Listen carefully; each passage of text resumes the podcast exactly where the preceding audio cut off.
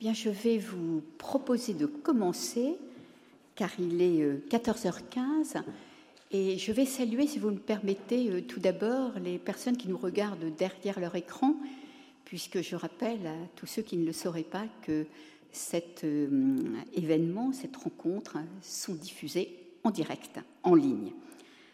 Monsieur le ministre, président du Conseil national d'évaluation des normes, mesdames et messieurs les élus, mesdames et messieurs les professeurs, mesdames et messieurs les représentants de l'administration, mesdames et messieurs les présidents, mesdames et messieurs, permettez-moi tout d'abord d'excuser l'absence de monsieur le vice-président du Conseil d'État qui se trouve empêché aujourd'hui. C'est pourquoi j'ai l'honneur et l'avantage d'ouvrir ce colloque dans cette salle qui, depuis des décennies, accueille le contrôle par le Conseil d'État de la norme, contrôle, vous le savez, constitutionnalisé depuis 1958. Ce colloque marque une première institutionnelle. Le Conseil national d'évaluation des normes et le Conseil d'État n'avaient en effet pas encore travaillé ensemble. Cela peut paraître un peu paradoxal dans la mesure où nos missions se complètent et convergent en vue de l'évaluation de la norme au sens large. Nous avons ensemble décidé de parler de la simplification normative. Administrative, ce serait tout un autre programme. Cette simplification normative constitue, ce n'est un mystère pour personne, un sujet au cœur des préoccupations de nos deux institutions. Il est, je crois, opportun, important aussi que nous avancions ensemble, main dans la main, si j'ose dire, au regard des enjeux que la simplification soulève. C'est en effet d'une action résolue, concertée à long terme, que nous avons besoin.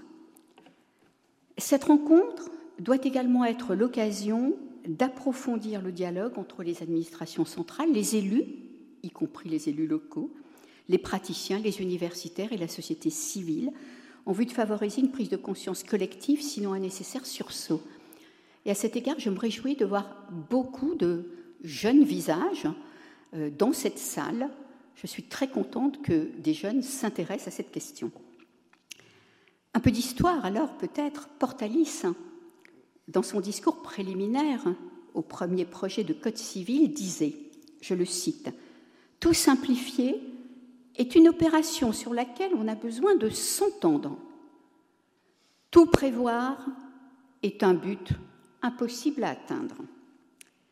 Le concept de simplification administrative interroge en effet en soi quelles sont les qualités d'un droit simple, comment les hiérarchiser?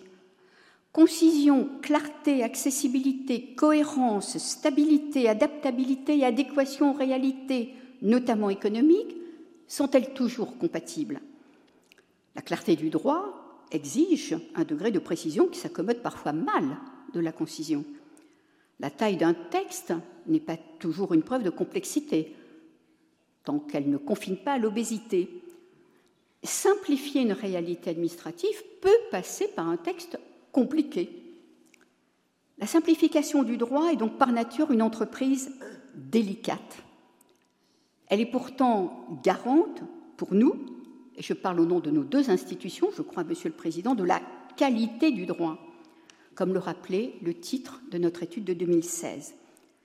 Elle est aussi mitoyenne, si j'ose dire, d'un autre concept, celui d'inflation normative, celle-ci risquant de porter atteinte à celle-là à travers l'accroissement excessif du nombre de textes et de leur volume. Cela posé, je voudrais d'abord rappeler que la question de la simplification normative est une préoccupation ancienne, partagée entre nous notamment, en raison de ses enjeux majeurs, et faire ensuite un état un petit peu actualisé de la situation en la matière. Le thème du colloque, la simplification normative, n'est pas lui une première. C'est un thème qui a souvent été traité depuis 30 ans.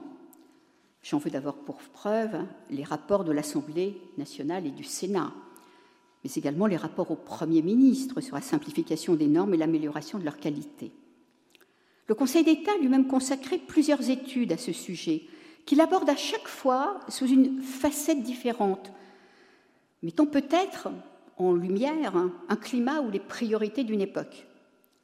En 1991, la première étude du Conseil d'État de la sécurité juridique vise avant tout la longueur des textes, leur multiplication aussi. Elle a marqué les esprits et contribué à une prise de conscience salutaire avec la formule devenue célèbre Quand le droit bavarde, le citoyen ne l'écoute plus que d'une oreille distraite. En 2006, la deuxième étude, Sécurité juridique et complexité du droit, tout en continuant à creuser le sillon de la sécurité, insiste sur le fond du droit. La complexité, c'est le contraire de la simplicité. Elle met l'accent sur plusieurs préconisations destinées à enrayer la complexification des normes et notamment sur l'évaluation préalable des projets de loi.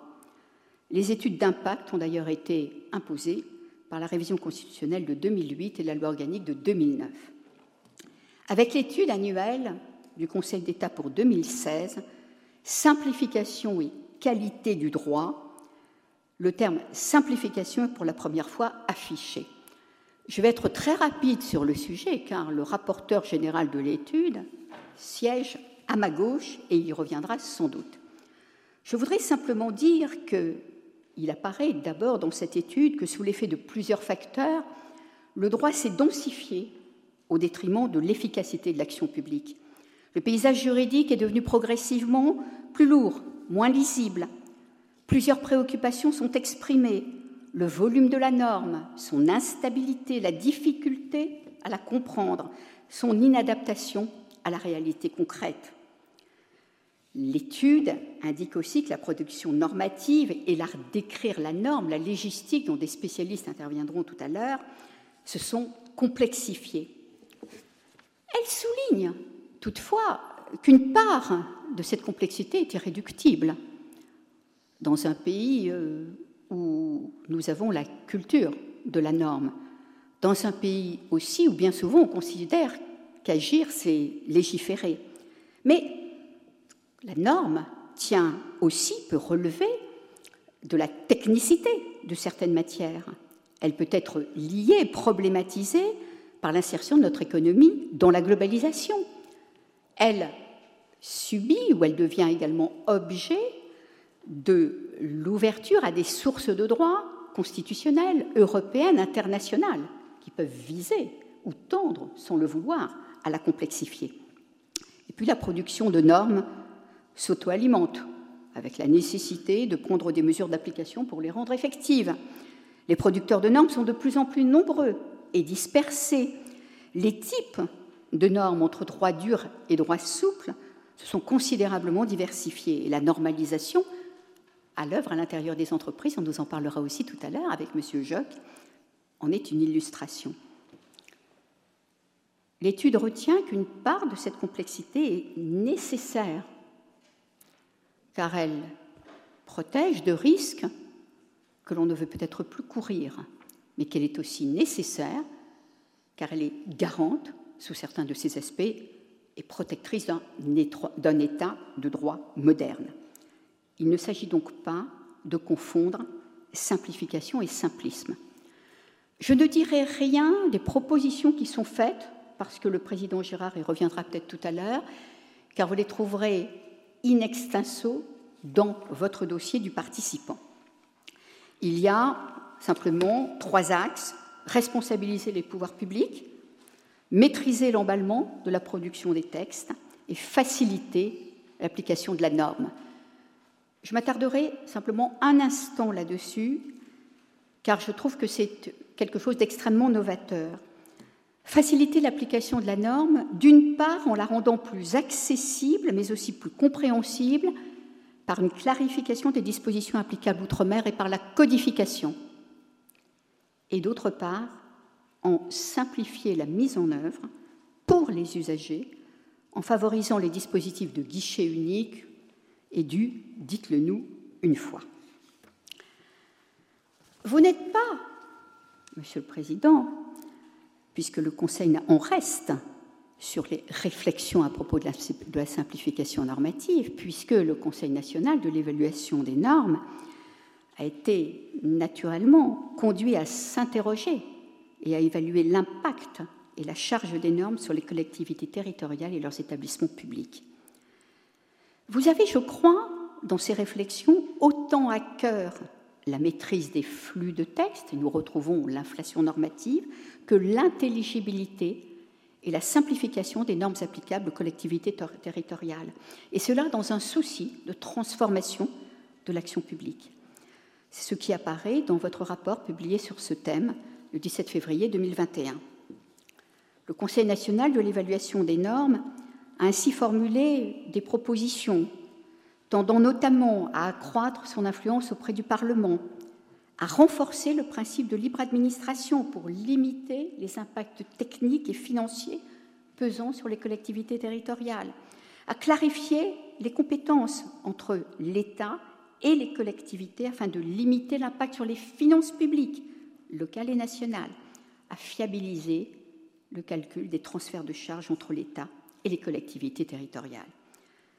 Ces réflexions, je voudrais vraiment y insister, sont essentielles car les enjeux de la simplification sont majeurs. Le souci désormais constant et que nous réaffirmons aujourd'hui de simplification normative n'est pas en effet une pure question de principe ou un objectif en soi, mais une nécessité impérative au regard des enjeux en présence. Elle permet d'atteindre des objectifs plus larges sécurité juridique, cohésion sociale, compétitivité des entreprises, capacité à mener à bien des projets. La simplification est d'ailleurs à l'ordre du jour en Europe. L'Allemagne et les Pays-Bas, par exemple, ont obtenu des résultats tangibles et notre collègue néerlandais pourra nous faire part de cette expérience. L'Union européenne a elle-même adopté, le 13 avril 2016, un accord interministériel mieux légiféré en vue, je cite, de simplifier la législation et d'éviter la réglementation excessive et les lourdeurs administratives pour les citoyens, les administrations et les entreprises. Fin de citation.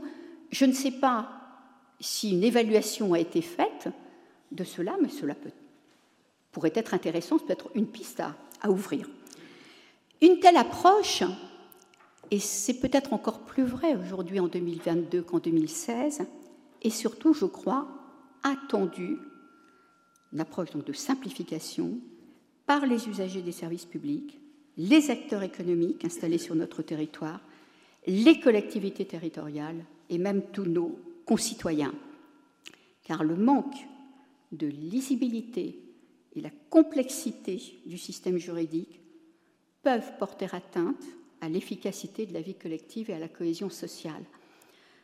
J'ai lu notre Vagabond de liberté, il y est beaucoup insisté sur le besoin de simplification qu'expriment ou qu'exprimeraient nos concitoyens. Cher Alain Lambert, vous rappeliez récemment que depuis les études du Conseil d'État, les constats sont connus, les difficultés clairement identifiées, des solutions accessibles et pragmatiques proposées, mais que, je vous cite, pourtant nous ne progressons pas et que nous sommes tous collectivement coupables. Cependant, avec votre optimisme que nous connaissons tous, vous appeliez à ne pas désespérer et à essayer de voir quel rôle chacun de nous, je dis bien chacun de nous, peut jouer pour améliorer la situation. Je partage votre optimisme raisonné. Je voudrais en effet d'abord vous dire que des progrès incontestables ont été, me semble-t-il, accomplis depuis 2016, six ans après donc cette étude. J'en citerai cinq très rapidement. Tout d'abord, la simplification normative est voulue et énoncée au sommet de l'État. C'est le discours du président de la République dès le 3 juillet 2017 devant le Congrès, suivi par le Premier ministre qui, dans la circulaire du 26 juillet 2017 relative à la maîtrise du flux des textes réglementaires, a institué la règle de deux textes pour un. Plus récemment encore, la Première ministre, dans le discours prononcé au cours de la séance de rentrée du Conseil d'État, le 7 septembre 2022, a lancé un appel à la sobriété normative en s'appuyant sur le Conseil d'État au nom, je cite, d'un impératif démocratique, car la nouvelle composition de l'Assemblée nationale renforce encore le besoin de, de concentrer les débats parlementaires sur le cœur de la matière législative.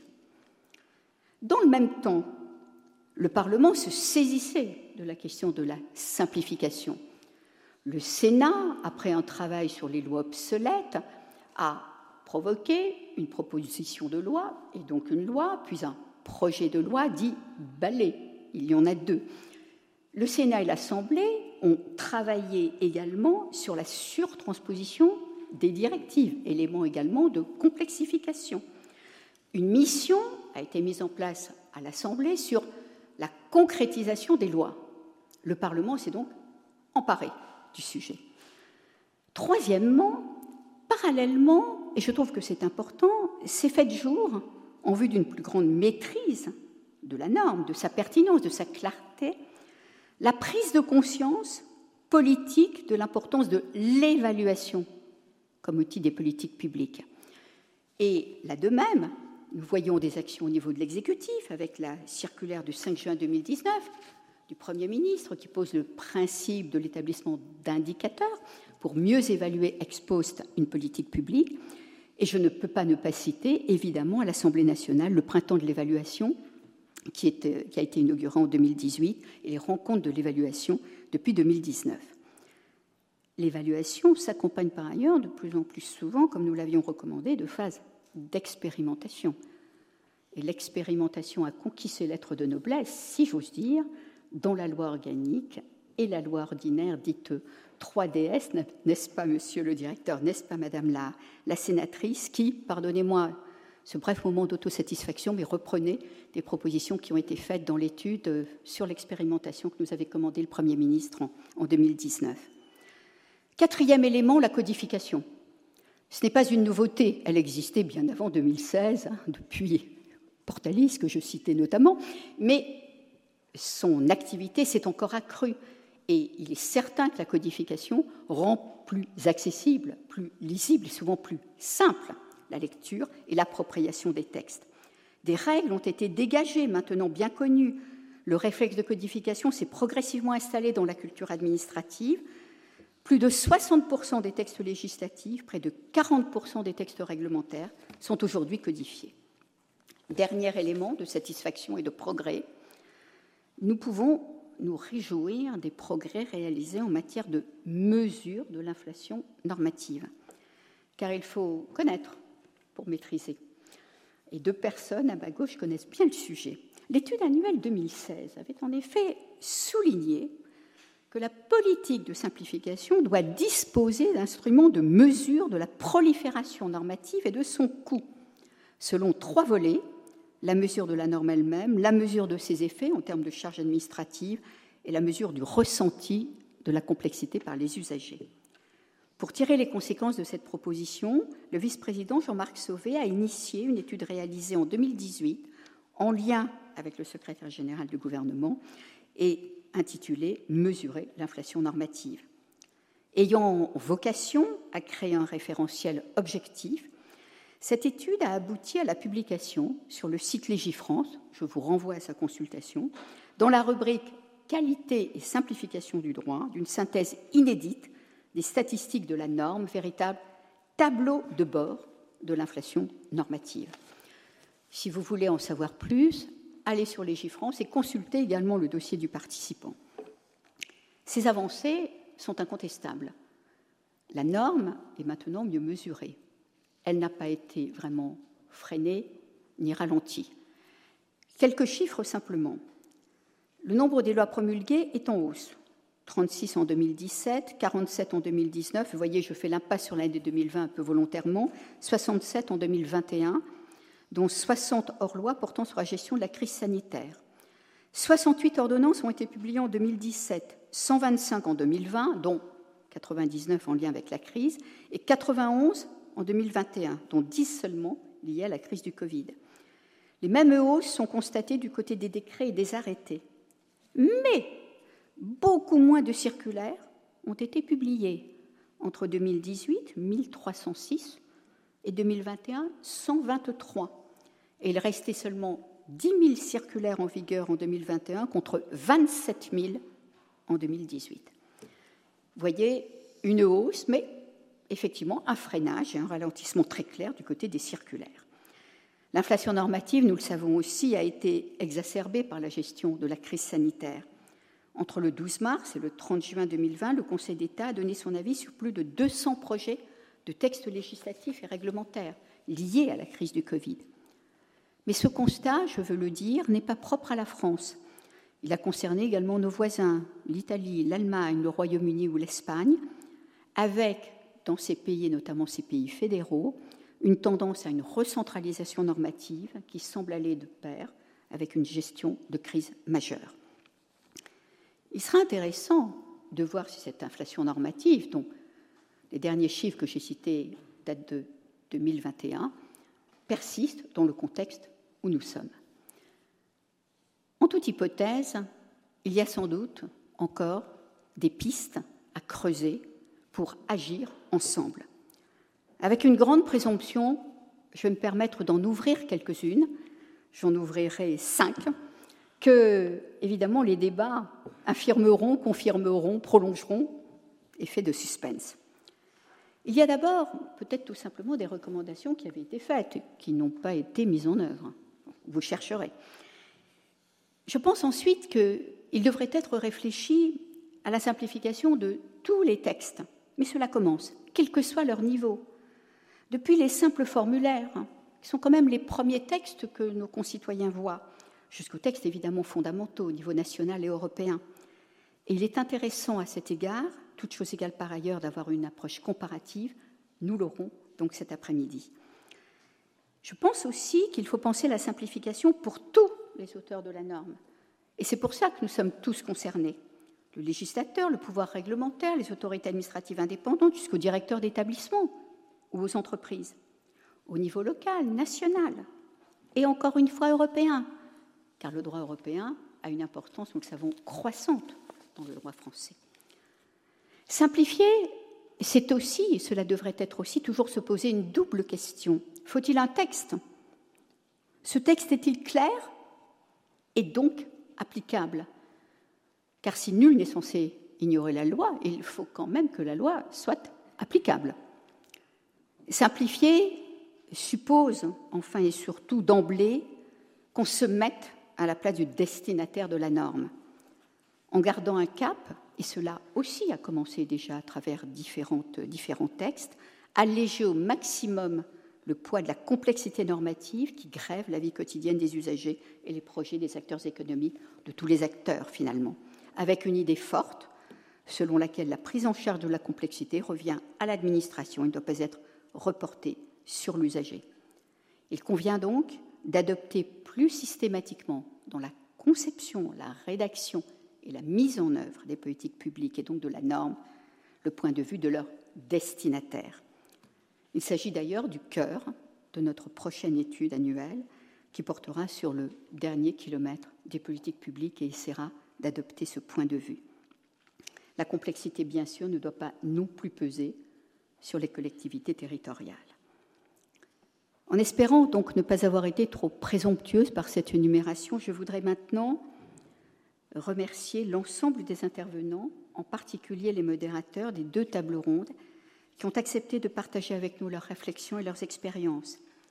Patrick Gérard, président adjoint de la section d'administration du Conseil d'État, mais aussi évidemment euh, rapporteur général de l'étude de 2016 et ancien directeur de l'ENA, Didier Mauss, ancien membre du Conseil d'État, ancien maire de, de Samois-sur-Seine, c'est important à signaler, et président émérite de l'Association internationale du droit constitutionnel. Merci également aux intervenants, merci Madame la sénatrice, merci donc aux intervenants qui m'entourent et à ceux qui viendront euh, bientôt prendront leur place à la tribune. Je souhaite aussi exprimer ma gratitude aux co-organisateurs de ce colloque au sein du Conseil national de l'évaluation euh, des normes et tout particulièrement à vous, Monsieur le ministre, Monsieur le Président, cher Alain Lambert. Vous nous ferez l'honneur de prononcer le discours de clôture. Merci aussi, si vous me permettez, aux membres de ma section qui, avec votre équipe, donc se sont, je crois, donnés à fond pour permettre que ce colloque ait lieu et soit une réussite. En espérant ne pas avoir cédé à l'inflation verbale, qui de mieux que Solon pour conclure? De mauvaises lois apportent à la cité foule de mots. Alors, que de bonnes lois font apparaître en tout le bon ordre et la juste répartition, en même temps qu'elles entravent les actes injustes. Je vous remercie et bon travail.